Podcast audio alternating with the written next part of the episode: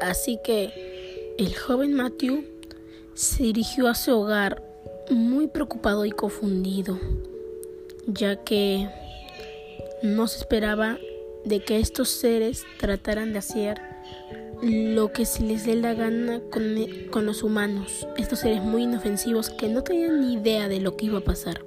Así que el joven Matthew decidió crear un plan para que el plan de los alienígenas no se llevara a cabo.